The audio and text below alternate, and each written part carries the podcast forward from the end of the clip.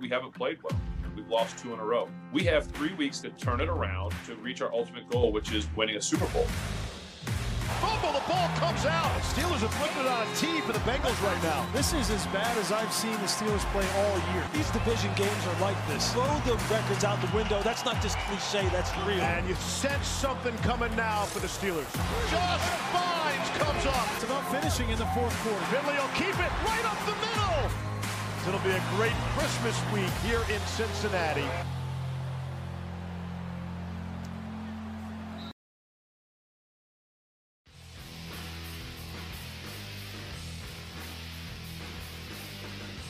Comenzamos NFL Live. Ben Roethlisberger, ¿cómo le ha ido en las tres derrotas del equipo de los Steelers? Contra Washington, 33 de 53 pases, aunque habrá que aclarar que sus receptores le soltaron siete pases que eran atrapables. Le soltaron eh, en diferentes ocasiones y además sufrió una intercepción. ¿Cómo le fue contra los Bills de Buffalo? Ahí sí tuvo más responsabilidad dos intercepciones, apenas 37 puntos de total quarterback rating en una base de 0 a 100. Le fue bastante mal en ese partido. Y contra Cincinnati, 20 de 38. Estamos hablando del 52% de sus pases, pero sus receptores en este partido no le soltaron pases. Le volvieron a interceptar un pase, un balón suelto en un intercambio con el centro que fue responsabilidad suya. Y estamos hablando de 15 puntos de total quarterback rating tampoco es que Ben Roethlisberger haya sido solución en esta mala racha para los Pittsburgh Steelers. Eh, Roethlisberger dijo que quiere volver para la temporada 2021. Muy bien, el problema será que el 2 de marzo cumplirá 39 años de edad. La verdad es que los 39 años de Roethlisberger no son los 39 de Tom Brady, ni siquiera los cuarenta y tantos de Brady. No son los 39 de Drew Brees. A Big Ben lo han corrido en tercera y sin aceite. Ha sufrido muchas lesiones a lo largo de su carrera y eso es lo que eh, genera muchas dudas. Un gusto saludarles, estamos en vivo este 23 de diciembre en NFL Live, si nos sintonizan por ESPN o en nuestro podcast en las diferentes plataformas. Estamos con el gusto de siempre, John Sotcliffe, Sergio Deep y también Pepe Mondragón. John, ¿qué le está pasando a Roethlisberger? ¿Es el sistema? ¿Son las lesiones? ¿Son las lesiones propias? ¿Son los años? ¿Qué está pasando con Big Ben? ¿Qué le está pasando a Pittsburgh en el lado ofensivo en general? No todo es Big Ben. Sí, sí viene de un partido desastroso, pero Pittsburgh lleva cuatro partidos consecutivos sin pasar los 20 puntos. El no poder establecer un ataque terrestre, una línea ofensiva que ha tenido lesiones, Juju más preocupado de su TikTok que de tener atrapadas, Johnson tirándole pases. Es un conjunto. Lo que pasa es que Big Ben estamos acostumbrados que él salva al equipo pero llevan cuatro consecutivos sin 20 puntos. Y lo más duro, Ciro, compañeros, es que no pueden entrenar, y siguen virtualmente las reuniones. Entonces no es como si, órale, vámonos a entrenar, vamos a ponernos pads, pegarnos un poco y entrar ritmo. Entonces, no sé cómo le van a encontrar, estamos faltando dos días de temporada, la verdad. Bueno, entonces, no responsabilizamente a no, ¿Tú qué dices, no, es toda la ofensiva. Ok, eh, coincido, gusto en saludarlos en que toda la ofensiva ha fallado, que Juju está distraído, que ahora eh, Connor se pierde el próximo partido para correr la pelota, pero que el Big Ben sí ha quedado a deber porque él fue el principal responsable de poner a Pittsburgh en esa desventaja de 17 puntos contra Cincinnati en la primera mitad. Lanzó 16 pases, completó 7 de ellos solamente en esa primera mitad para 19 yardas y una intercepción. Eh, es un salón de la fama el Big Ben, necesita jugar mejor que eso y qué difícil que va contra una defensiva tan buena como Indianapolis. Si alguien ha visto todos los snaps de los Steelers en esta campaña, estoy seguro, es Pepe Mondragón. Te escuchamos. Venga, Pepe. A ver, escuché a mis compañeros hablar y no han mencionado al responsable, se llama Randy Fitchner el coordinador ofensivo de los Steelers, porque sí, Sergio tiene razón, hay cosas que Big Ben puede hacer mejor. Es claro que el brazo ya no es el mismo, que le falta fuerza, no al momento de lanzar profundo, pero sí la fuerza en el balón, lo que se le llama zip, para esos pases cortos que a él le gusta lanzar. Eso le falta, pero es el sistema. Necesitas un sistema que arrope a tu coreback de 38 años. Tiene 38 años y ese sistema no es lanzar 50 veces por partido. Necesitan el juego terrestre. Cuando yo lo digo, no estoy diciendo que necesitan correr para más de 100 yardas. Estoy diciendo establecerlo porque si tú sales y estableces el juego terrestre, aunque no sea productivo, tu ofensiva de repente es balanceada, impredecible, y Pittsburgh no hace nada de eso. Estás mencionando las primeras series, Sergio. En esas primeras series, en las primeras dos, lanzaron cinco pases y corrieron el balón una vez. Consiguieron dos yardas en ese acarreo. Te dice que sí lo pueden hacer, pero necesitan más compromiso de parte del coordinador ofensivo para implementar ese tipo de cosas y proteger a tu coreba que tiene 38 años. Y si quieres verle algo positivo a esto del ataque terrestre, este Benny Snell 84 yardas contra Cincinnati. Por ahí veía sus datos. Cuando ha sido titular ha corrido 98, 91 y 60. Pareciera, Pepe, que James Conner ya le tiene que decir, brother, siempre te la pasas lesionado y te la tienes que jugar con, con, con, Benny, porque quedó clarísimo el lunes en muchas jugadas que Cincinnati les dijo, sé que no me vas a correr, no me vas a engañar. Exacto, no, existe la amenaza no me voy a preocupar de esa parte. Entonces, sí creo que contra, contra, Indianápolis tienen que establecerlo porque ya el rival dice, no, hombre, ¿cuál engaño si estos cuates no pueden correr ni dos metros? Y John, a, ti te tocó hacer el partido. ¿Viste los intentos de play action en el primer cuarto? No funcionan porque nadie se la cree. Ni siquiera nosotros que estamos en casa creemos que van a correr el balón. ¿Soy el único que está viendo a Roethlisberger llegar a esta etapa en su carrera ya con la reserva del tanque? No, claro. Yo también lo estoy viendo, claro. Creo que es algo muy evidente, pero tiene eh, disminuir sus deficiencias en un sistema que lo arrope, proteja, que un poco. y yo sí veo algo de Big Ben queriendo ser Peyton Manning. Sí le acredito algo de lo que pasa con el sistema a él, porque a él le gusta abrir la ofensiva y lanzar estos pasecitos cortos. Sí creo que es algo de su culpa. Él tiene que decir, pónganme un juego terrestre, no me importa si no conseguimos yardas, pero hay que intentarlo. Yo, yo, lo he dicho varias veces y creo que ha pasado con dos corebacks esta temporada, con Drew Brees en el Monday Night contra los Raiders y el lunes con Big Ben contra Cincinnati. Cuando llegue ese momento que tu cuerpo, tu mente le está mandando una señal de hacer algo y tu cuerpo no reacciona igual.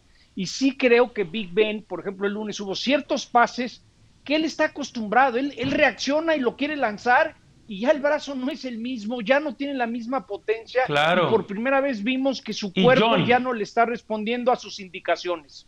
Y ya es diciembre, además eso influye a esta edad. No es lo mismo jugar en septiembre, en octubre, estar fresco, estar descansado, sobre todo como él inició esta temporada después de haber estado lesionado prácticamente toda la campaña pasada. Ya hay 13, 14 juegos en su haber. Ya, ya pesa el cuerpo también a esta edad para Roethlisberger, al que lo han castigado toda su carrera de principio y seguramente hasta el fin. Cuando te acercas a los 40, los tiempos de recuperación son más cortos y más en eh, los casos de los atletas de alto rendimiento. Entonces, mucho tiene que ver cómo te aportaste en tus 20, en tus 30 para que esos tiempos de recuperación se aceleren. Si no, te la vas a pasar un poco mal y viene una operación en el codo, no perdamos de vista eso, que le acarreó perderse toda la temporada pasada. En fin, veamos qué es lo que viene por delante para Pittsburgh. Siempre da tema el conjunto de los Steelers porque tiene escenarios de lo más diversos todavía aspira al número uno en la siembra de la conferencia americana. No está fácil, tendrían que ganar los dos que les quedan y que los Chiefs perdieran otros dos. Y su peor escenario los podría tumbar hasta el sexto lugar, lo cual implicaría ser visitantes en la semana de comodines. Actualmente son el número tres. Jugarían en la etapa de comodines, pero con la ventaja de la localía. Muy contrastantes los dos extremos. ¿Hacia cuál de los escenarios, Sergio, crees que se incline Pittsburgh en el cierre de la campaña? Hacia ganar eh, la última semana en Cleveland. Eh, es un equipo eh, históricamente ganador, urgido y desesperado. Me los imagino ganando contra los Browns, pero perdiendo este fin de semana contra Indianapolis. Una victoria y una derrota sería para mí el cierre de la temporada de estos Steelers. ¿Coincides, Pepe? ¿Los ves ganándole a Cleveland? Yo también tengo esa idea, pero luego los veo jugar en los últimos partidos y me genera un montón de dudas. Es que es eso, si juegan como han jugado los últimos tres partidos, no le veo ganando, no los veo ganándole ni siquiera a Indianápolis y tampoco a Cleveland. Los veo perdiendo los dos partidos y los veo de visitantes la primera semana de la postemporada, que no necesariamente es algo malo, porque seguramente visitarían a lo mejor un equipo como Indianápolis en un domo y estamos hablando de las condiciones del clima para un coreback ya veterano que le puede favorecer, pero de esta forma no le pueden ganar a nadie. John, ciérralo. Yo decía hace unas semanas, no, van a ganar sus últimos cuatro, van a mostrar carácter, fuerza, intensidad, y no lo han tenido. He preparado este partido que vamos a pasar con Fer tirado en ESPN 2 para Centroamérica el domingo, y yo creo que Indianápolis les va a pegar, y ese último juego contra los perros va a ser por la división y creo que Pittsburgh saque el juego a final de cuentas, ¿no? No sé si a Baker Mayfield le va a ganar la presión, el escenario, ojalá sea el último Sunday night de la temporada. Entonces los veo perdiendo contra los Colts. Igual. Y sacando el partido en casa, el último contra los Perros de Cleveland y salvando la división. Oye, John, ¿algo en el tintero de Cleveland? Algo del tintero, no, que OBJ dice que está tranquilo, que ya vio que Haskins se gasta mucho dinero si se va de fiesta y dice OBJ, no me voy a ir de fiesta porque sale muy caro.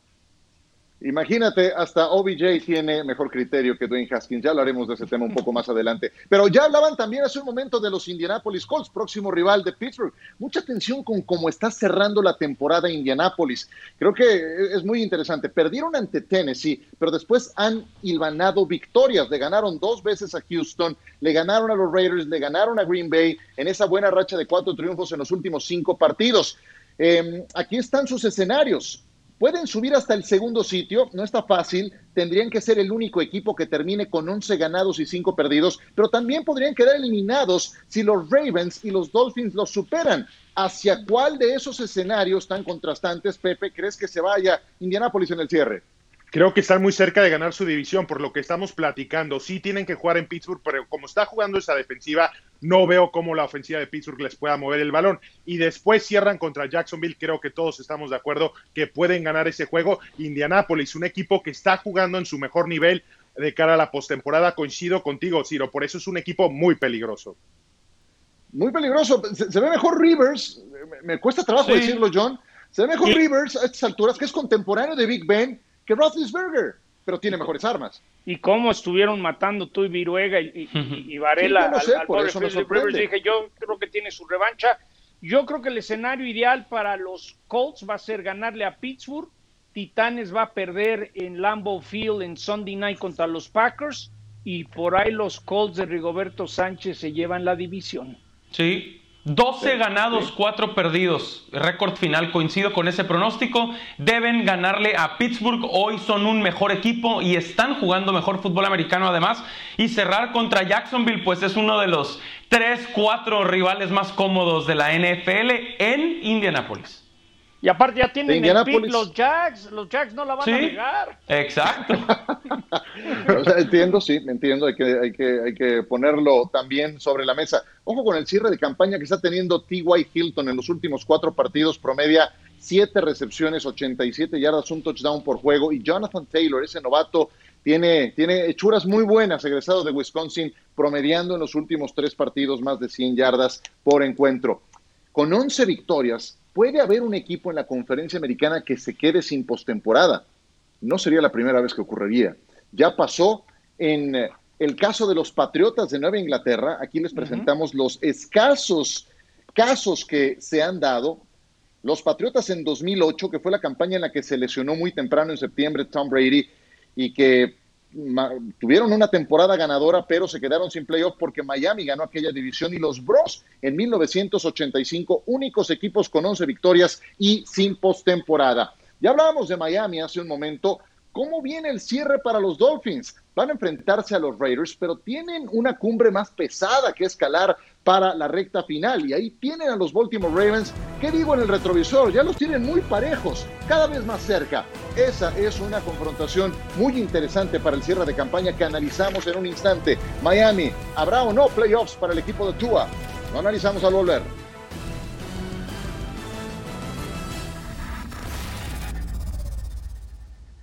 It's Tua time in Miami. Everybody should be excited. As I stand on the front lines, I've been ready for this battle, been preparing for a long time. Touchdown! Wow, what a throw. This has been a dream growing up. Being able to go out there and represent my family in a Dolphins jersey, it's a blessing. I'm ready to achieve all my dreams. Nothing's gonna stop me. I'm supposed to be here. How about a little Tua touchdown?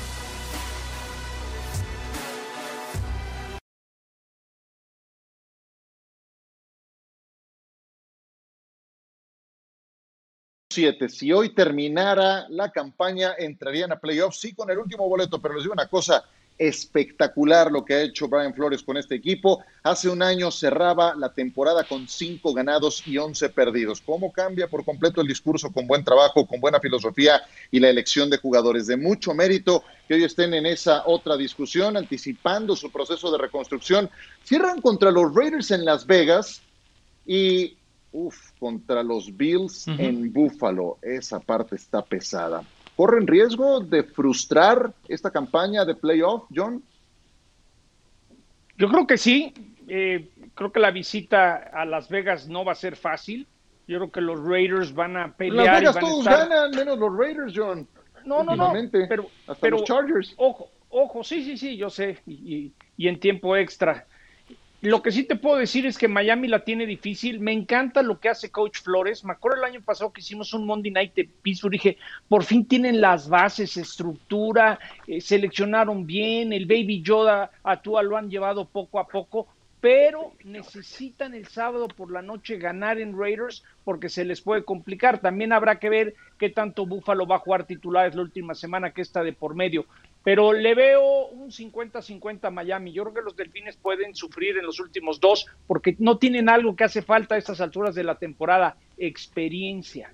Y, ya vieron el cierre que tiene Baltimore. El de Baltimore es menos pesado, Sergio. Sí, correcto. Y entonces Miami, yo sí creo que está en problemas. Yo no les doy ese 50-50, al contrario. Eh, veo a los Delfines perdiendo tanto en Las Vegas como en Buffalo, aunque leo que hoy ya entrenaron por completo eh, los receptores. Obviamente, eh, Devante Parker, Mike Gesicki y Jaquim Grant están listos para el juego aéreo y que vuelve Miles Gaskin. Eso parece una buena noticia.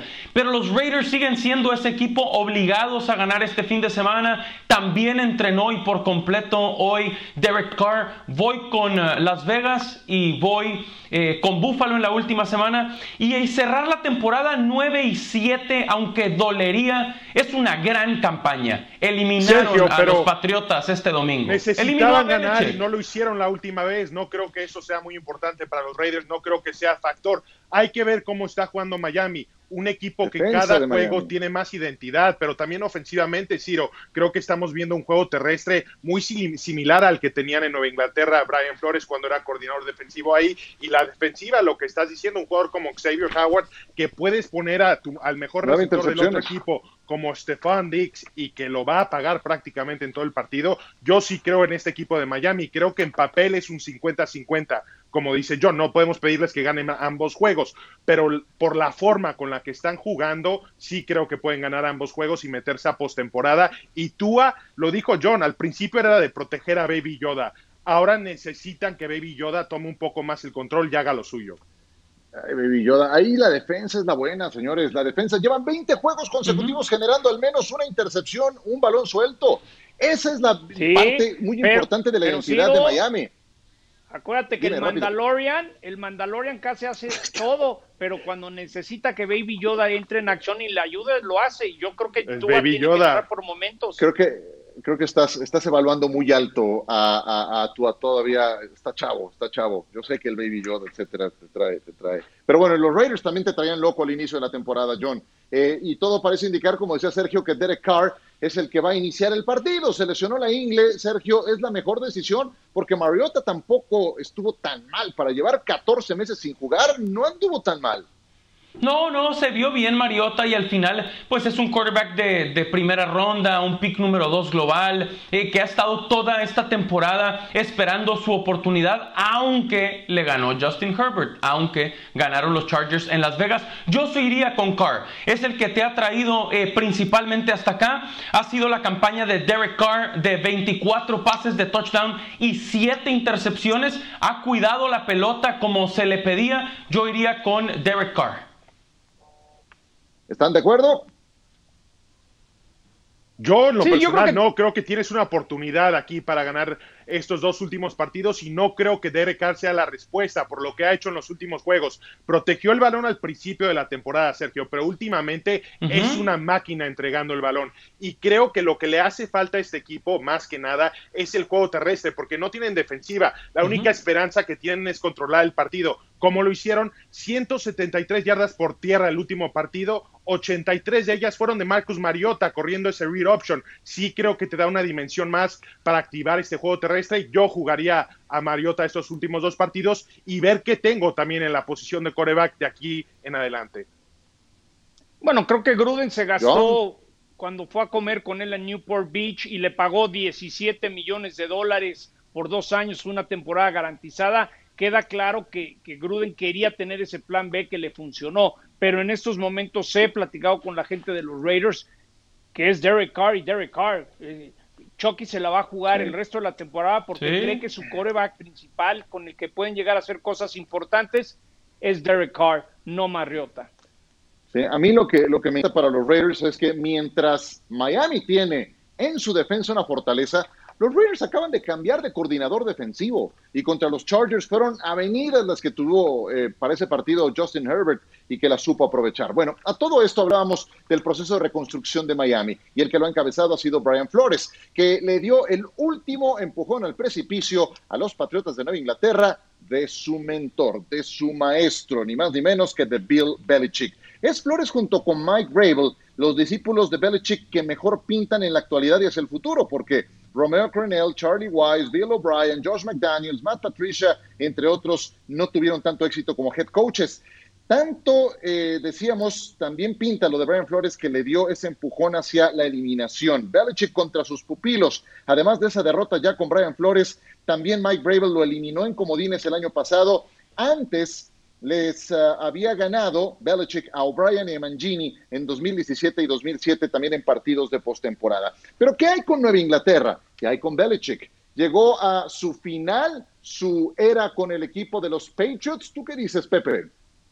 Cuando decimos era, ¿a qué nos referimos? Esa era ganadora que ganaron todo, que competían por el Super Bowl pues todos los años. Sí, Casi porque tenían un equipo... de edad también, ¿eh? Exactamente, pero sí creo que tiene suficiente gasolina en el tanque, un poquito más que Big Ben incluso, para volver a reconstruir una última vez este equipo. Pero va a depender mucho quién es el coreback de este equipo la próxima temporada. Sí creo que tienen que explorar todas sus opciones, ya sea un veterano como Matt Ryan o un joven como Zach Wilson, pero te tienes que ir con la mejor opción, el que esté listo para ganar hoy en día. Tienen jugadores en la defensiva muy valiosos que van a jugar la próxima temporada, que no lo hicieron esta temporada por el COVID. Sí creo que hay suficiente gasolina gasolina en el tanque para intentarlo una vez más, una vez más. De las pocas veces que, que medio Belichick suelta la sopa, que no lo hace muy seguido, fue cuando dijo, a ver, nos las jugamos para ganar títulos y nos quedamos sin dinero. Por eso no le pudimos pagar a Cam Newton. Se ve que don Roberto Kraft tiene que urgentemente hacer llamadas, mover palancas no sé si sea Carson Wentz si ya no lo quiere Filadelfia. ¿Qué va a pasar con Garapolo? Si James Winston ya no lo van a querer en Nueva Orleans. Pero queda claro que por más buen entrenador que sea Bill Belichick, le urge un coreback decente. Ese coreback no es Cam Newton. Y de ahí va a depender el futuro eh, próximo de los Pats, dependiendo quién es su coreback titular de la próxima temporada. Ok, yo agregaría que Tuvo en Cam Newton esta temporada a un quarterback MVP de la NFL, a una primera selección global y para mí lo más probable es que termine siete ganados y nueve perdidos este año ya la temporada Nueva Inglaterra eliminado. Los veo perdiendo contra los Bills y ganándole a los Jets. Puede seguir en Nueva Inglaterra, sí, pero yo ya no veo a Belichick ganando otro Super Bowl con los Pats, así que sí es para mí el fin de una era como recordaremos a Nueva Inglaterra, como conocimos a los Pats, para mí ya se acabó, se quede cuanto se quede Bill Belichick y sea quien sea su quarterback. Y les digo una cosa, no nada más necesita un quarterback, necesita puestos en posiciones en que le, cuesta trabajo a Belichick encontrar talento, receptores abiertos. Eh, en, el draft no ha encontrado talento en receptores abiertos. A la cerrada, y, hombre, estaba, estaba claro, John, que Gronkowski se iba a retirar muy pronto. Y esa posición y te digo algo, Ciro, compañero. de talento, sí.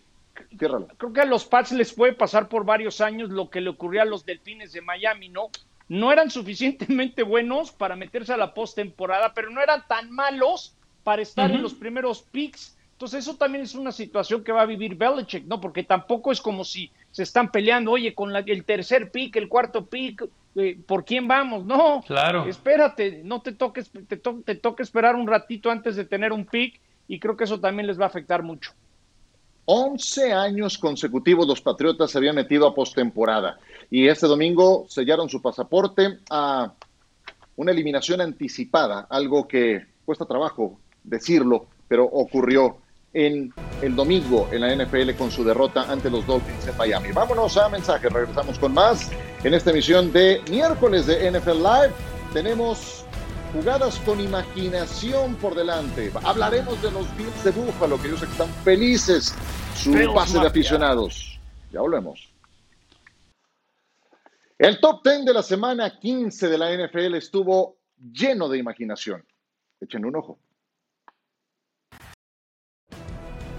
Las jugadas con imaginación son presentadas por Kia SUVs.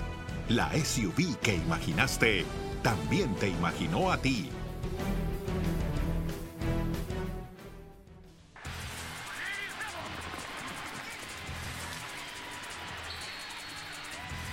Comenzamos con las jugadas con más imaginación. Ryan Finley. Ay, que la comente imaginaron? Porque yo, John. ¿Qué, ¿Qué falta hace Bondo Free de ese lado, eh? ¿Qué falta? ¿Quién sabe qué se imaginaron los defensivos? Shaquille Griffin, la intercepción. ¿Te tocó este juego, John? Y de ahí respondieron 97 yardas los Seahawks para anotar un touchdown después de esa intercepción. Muy bien, Sergio 8. Correcto. De Barnes el fumble y aprovechando después para regresarle a Carolina el balón así. Eh, se complicaron un rato los Packers, pero esta jugada sin duda fue muy importante para resolver el encuentro y seguir peleando por lo más alto de la conferencia nacional. ¿Cuántas de esas hemos visto a Drew Brees? No es tan fácil ejecutarla. DJ Moore, la número 7. En medio de dos defensivos de los Packers, la defensa de Green Bay, mucho ojo. Corre en riesgo contra Tennessee próximo Sunday Night Football por la pantalla de ESPN. Vamos, número 6. Todo tuyo, John. Bueno, aquí vemos eh, con la facilidad que, que a final de cuentas los Bills rompieron la defensa de los Broncos, el ataque terrestre, una gran señal que empieza a darse con Singletary. Sí, Devin Singletary. De hecho, era para acabarse el reloj y terminó escapándose a touchdown. Derek Henry repartiendo regalos navideños, Pepe. Es que esto es una bestia, este señor no es humano, vean lo que hace. Ya es la tercera vez que se le aplica a un esquinero de esta misma forma. Corres de una forma horizontal con él y te va a castigar. Es un tractor de Eric Henry. Otro tractor es Corey Davis, pero como receptor, Sergio. Sí, Davis y Brown, eh, qué eh, herramientas tiene a su disposición Tannehill y las aprovecha contra los Lions, por ejemplo. Número 3 del conteo, Nicole Hartman. ¿A poco no pensaste, John, que se iba a deshacer del balón eh, Patrick Mahomes. Lo que pasa es que los ángulos que tiene la facilidad con tantas opciones y no le tiene miedo Benemy a dejarlo arriesgar. Jerry Hughes con la 2, Pepe. La presión que puede aplicar Jerry Hughes, un gran jugador en el colegial, también en los Bills de Buffalo, el balón suelto, lo recupera y vean lo que va a hacer. También es atleta este número 55 contra esta ofensiva de los Broncos de Denver. Tiene bloqueo y tiene los seis puntos. Qué jugador de Jerry Hughes. No está tan gordito, pero lo podemos meter ahí con los gorditos mm. para que celebre un poquito más, ¿no? Fue a línea defensiva. Número uno, Sergio. Sí, Kendrick Bourne contra los Cowboys. El pase y después atento para bajar ese balón pues podríamos hablar que esto refleja la temporada de la defensiva de Dallas. Un jugador entre cinco defensivos, touchdown. Y todavía se pueden meter a los playoffs, imagínense nada más. Los Bills de Buffalo serán tema al volver. El avance de Josh Allen, cómo se ha convertido en un mejor quarterback. Un salto tremendo en su rendimiento en su año 3. Take the win. Stefan Diggs, touchdown, Buffalo. I believe in him. Each and every play, whatever he's with, I'm with. Hey, 17. Good job, baby. No preservation. Check the hang time. Touchdown, Bills. Unbelievable. I just want it more than anything.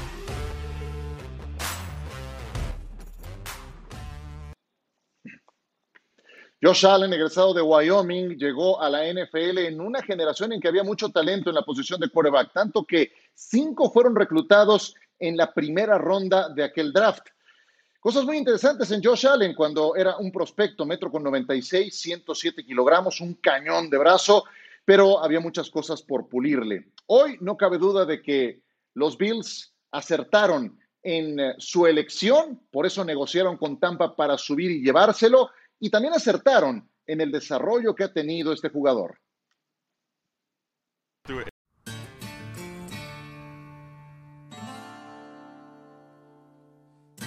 Here on the high range of Wyoming, where the views and altitude can take your breath away, Is it? the best quarterback nobody wanted Come on, we need it. is hard at work. Reset. Hi, babe.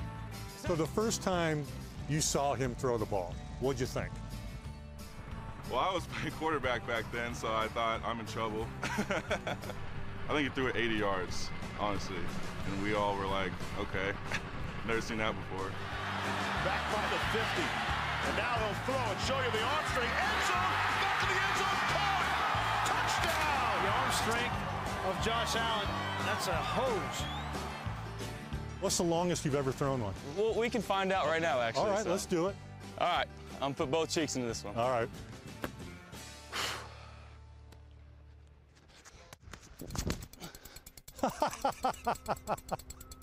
Okay.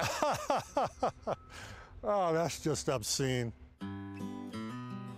Allen has always had a big arm, except nobody ever saw it. He grew up a farm boy on a 3,000 acre spread near Firebaugh, California. Population 8,500. It's the capital of cantaloupes, not quarterbacks. You know, I helped move irrigation pipes, um, drove tractors and disked fields, weeded cotton, weeded cantaloupe. It wasn't fun being that hot in the summer, 105, 110 degrees most of the time, and having to wear long sleeve because anytime you touch the irrigation pipe, your, your skin would burn. But you know, it really established a work ethic in me.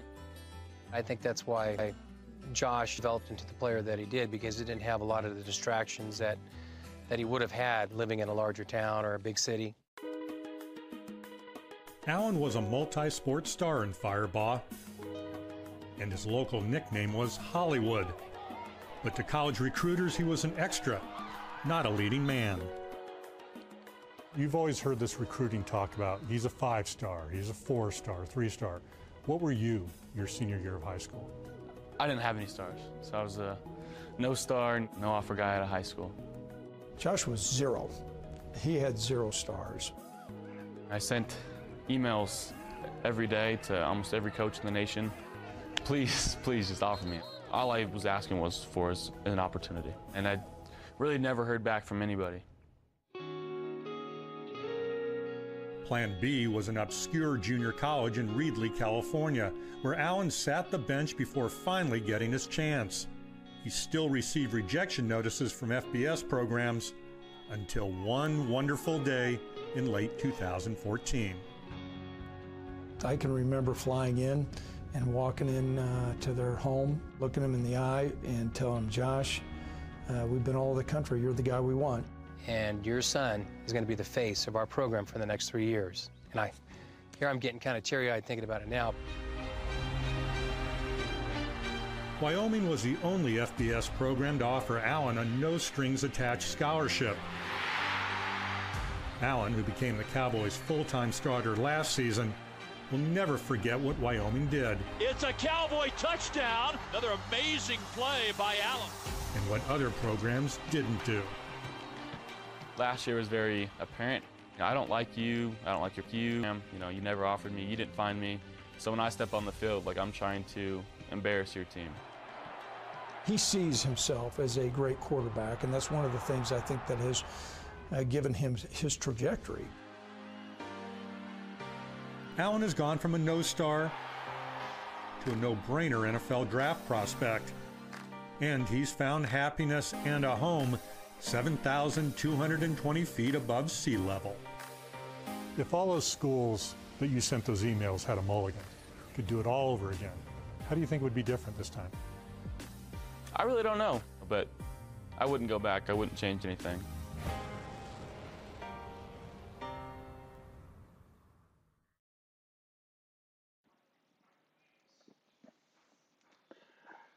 Qué gran historia esta de Josh Allen, ciertamente de una universidad pequeña en la que al único que recuerdo que había salido y que la hizo en la NFL fue Jay Novacek, aquel ala cerrada de los Dallas Cowboys. Hasta el momento en la campaña, Allen, cuarto mejor en yardas aéreas, sexto mejor en pases de anotación y tercero en total quarterback rating con 80 puntos les recuerdo, en una base de 0 a 100. Eh, le ha faltado el triunfo en postemporada. No es nuevo para los Bills meterse a playoffs en el pasado reciente. Va a ser la tercera vez en cuatro años. Pero los dos años previos que estuvieron en postemporada, Sergio, fueron eliminados a las primeras de cambio. ¿Por qué pensar que hoy puede ser diferente? Lo primero que diría Ciro es porque ahora Buffalo, obviamente como campeón divisional, recibe juego de postemporada en casa y esta campaña lleva en récord de seis ganados y solo un perdido, jugando en su estadio y ese juego lo perdieron contra los Chiefs podríamos decir, es algo normal. Y además porque Allen claramente ha evolucionado. Es su mejor campaña lanzando para esas 4.000 yardas y 30 pases de touchdown. Ya sabemos que puede hacer daño con las piernas. Esta temporada también lo hace con el brazo derecho. Evolución, Pepe. ¿En qué consiste esa evolución de Allen? Oh, en muchísimo trabajo. Estábamos escuchando una entrevista de Brandon Bean, el gerente general de este equipo, que dijo, la razón por la que sabíamos que Josh Allen era el coreback que queríamos era porque nos demostró que está, estaba dispuesto a hacer lo que fuera necesario para mejorar. Y es lo que estamos viendo con Josh Allen, porque no solamente modificaron su técnica, es alguien que reconstruyó su técnica para poder obtener los resultados que hoy en día está teniendo. Y también hay que mencionar a Sean McDermott. Creo que, creo que ha hecho un excelente trabajo en cambiar la cultura de este equipo. Hablamos de esos juegos de postemporada. Era un equipo completamente diferente en cuanto a la mentalidad. Y esa es la diferencia más grande hoy en día con estos Bills de Buffalo. ¿Tú qué ves, John? Mira, en muchos deportes, eh, bajo mucha presión, tu repetición muscular es clave y tu técnica es la que te va a sacar adelante bajo mucha presión. Y yo creo que Allen escuchó, fue con ex corebacks, el mismo Antonio Ramiro Romo lo ayudó.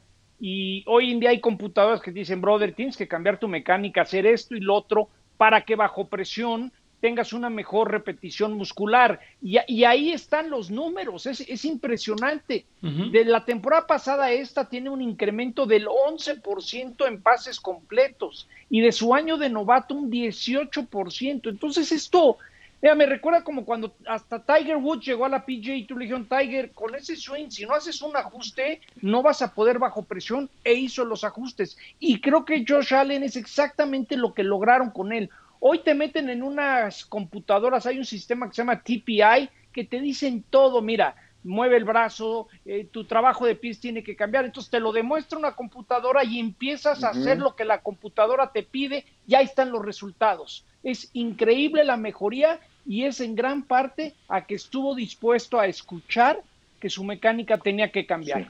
Exacto, te digo algo más demostró la humildad y también la disposición para poder aceptar esos cambios, porque no solamente es que te digan qué, qué sucede con tu técnica para que puedas mejorar, porque le acreditaban la imprecisión con el brazo a la técnica con la que lanzaba. Tuvo que trabajar todos los días, día tras día, porque es memoria muscular, como lo dice John, es algo que pocas veces se ha visto y creo que los números que se reflejan, ese cambio en porcentajes de pases completos, es histórico. Yo nunca antes había visto algo así, especialmente de temporada a temporada, que mejores 11 puntos, nunca antes visto es un, salto cuántico eh, auténticamente. Y algo que hacía mucho en sus primeras temporadas en la NFL, las dos primeras, era que utilizaba mucho y algunas veces sin ser necesario el recurso de salir corriendo. Hoy lo emplea con un mejor criterio. Y es un tipo de metro con 96, es muy atlético. En fin, que, muy bien lo de Josh Allen. Eh, John, ¿tenías algo más que agregar de los Bills de Buffalo? Fíjense que hay, un, hay una intención que tienen los Bills de Buffalo con la autoridad local de poder tener público en sus juegos de playoff. serían solamente como 6.500, 6.700 aficionados. ¿En qué consiste esto? Lo que se piensa que va a ser cuando regrese el público.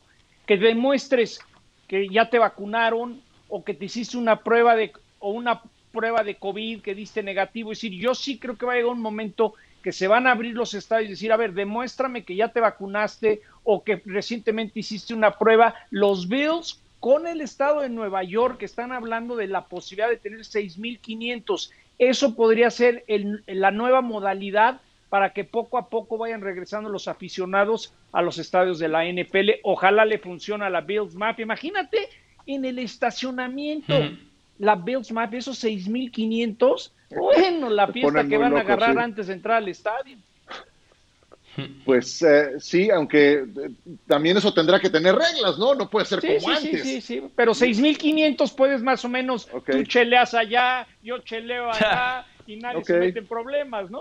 Tiene sed el señor Southcliffe. Vámonos mejor a una pausa y regresamos con más en esta emisión de NFL Live. Estamos en vivo, ¿eh? Me da, me da mucho gusto decirles que estamos en vivo. La NFL está en su momento más importante y hoy, 23 de diciembre, un día antes de Nochebuena, estamos en vivo.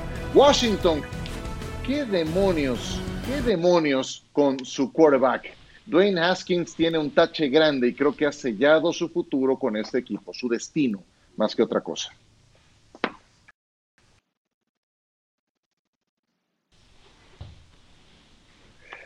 ¿A quién se le ocurre en tiempos como los actuales irse a meter a un club nocturno? Pues al quarterback de los integrantes del Washington Football Team, a Dwayne Haskins. Además, sabiendo que Alex Smith estaba lesionado. Haskins fue titular el domingo y el domingo en la noche estaba en un centro nocturno sin eh, cubrebocas, un terrible error de criterio. Eh, obviamente, pues eh, lo que le quedaba era ofrecer disculpas. Quiero disculparme públicamente por mis acciones del domingo pasado. Hablé con el coach Rivera, asumí la responsabilidad por poner al equipo en riesgo. Fui responsable e inmaduro de mi parte. Acepto las consecuencias por mi acción. También quiero disculparme por crear una distracción para mi equipo durante este cierre de temporada, en donde buscamos un lugar en los playoffs. Aprenderé y creceré de esto y haré lo que sea mejor para el equipo en el futuro. Caray, eh, eres el coreback de una franquicia multimillonaria que vale miles de millones de dólares. Por eso digo que creo que selló su destino Dwayne Haskins y de por sí había dudas por su rendimiento en lo deportivo con este tipo de decisiones y de pobreza de criterio. Creo que eh, le ha dado el motivo perfecto a Ron Rivera para mostrarle la puerta de salida al terminar esta campaña. Eh, hoy estuvo presente en la práctica del equipo de Washington y a todo esto el coach Rivera dijo hay muchas cosas que podría haber hecho con Haskins, pero en conversaciones con la liga y mirando lo que ocurrió, tomamos la decisión de multarlo internamente y seguir adelante. Wow, pues ¿qué les parece toda esta historia? Lo que dice Rivera, lo que dice Haskins, la conducta del quarterback de Washington, Sergio.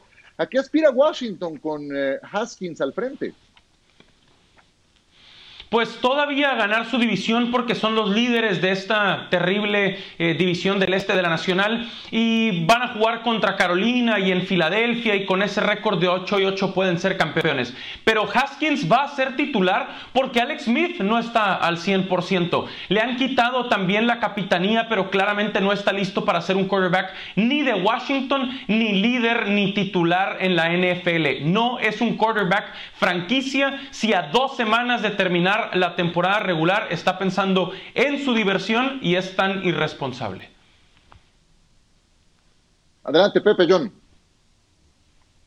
Estábamos hablando ahorita de un coreba que tiene mucho talento en Josh Allen y a pesar del talento que tiene, hace todo lo posible que lo que esté en sus manos para mejorar. Y ahora estamos hablando de un coreba que no tiene tanto talento como el de Josh Allen, que está sufriendo en el campo cuando juega. Tiene cinco pases de touchdown, cinco intercepciones. ¿Y qué está celebrando? No entiendo por qué la necesidad de, de irte a un antro a celebrar la victoria del equipo, porque claramente no entiende el contexto en el que se encuentra el equipo. Primero, que es un equipo que se está jugando la vida de postemporada, que necesitan estar concentrados y tiene que estar con alguien, es con sus compañeros de equipo, no en un club nocturno celebrando con gente que ni siquiera conoce. Y la otra parte es el contexto de la vida, la situación que vivimos actualmente, claramente tampoco la entiende. Creo que con esas dos decisiones que ha tomado de, Wayne Haskins, porque para mí son dos, este, ha demostrado que no tiene la capacidad aquí arriba para hacer la cara de una franquicia. Sí, queda muy claro que no hay educación, inmadurez. Ya lo habían quitado como titular porque no se, no se ponía a trabajar, pero yo lo veo muy fácil. Me imagino a Coach Rivera y la gerencia hablando con la liga. A ver, Rivera, yo me encargo de este problema. Por favor, no me lo vayas a, a, a inhabilitar porque tengo a Alex Smith que anda malo de la pierna y todavía uh -huh. no pueden tener entrenar. Y no me queda de otra y lo claro. tengo que tener de titular contra Carolina. Entonces ahorita Rivera no va a decir nada, ya luego lo cepillas acabando la temporada Correcto. porque ahorita lo necesitas. Pues sí, eh, Washington todavía puede ganar la división, tendría que ganar sus últimos dos partidos. Panthers y Giants son los eh, rivales que le quedan, eh, bueno, y también necesitan algo de ayuda para terminar de concretar esa misión. Ahí está Washington con esa posibilidad, pero necesitan mejores decisiones de parte de su quarterback. Esta noche por ESPN arranca la NBA Mavericks contra Suns. Ya ayer fue el duelo angelino entre Lakers y los Clippers. Esta noche Dallas contra Phoenix. Este año no se jugará el Pro Bowl, pero lo que se mantiene son las nominaciones. Y Bradley Chubb así reaccionó cuando supo que estaba por la conferencia americana. Yeah, a little emotional, man. My bad, but uh, I remember after when I got the news about the ACL, I called my dad, uh, crying. Uh, my bad. Uh, yeah, I was I was a little emotional going through it, and uh, I'm sorry. Uh, he just told me to keep my head on straight, put my head down, keep working. And that's what I did, man.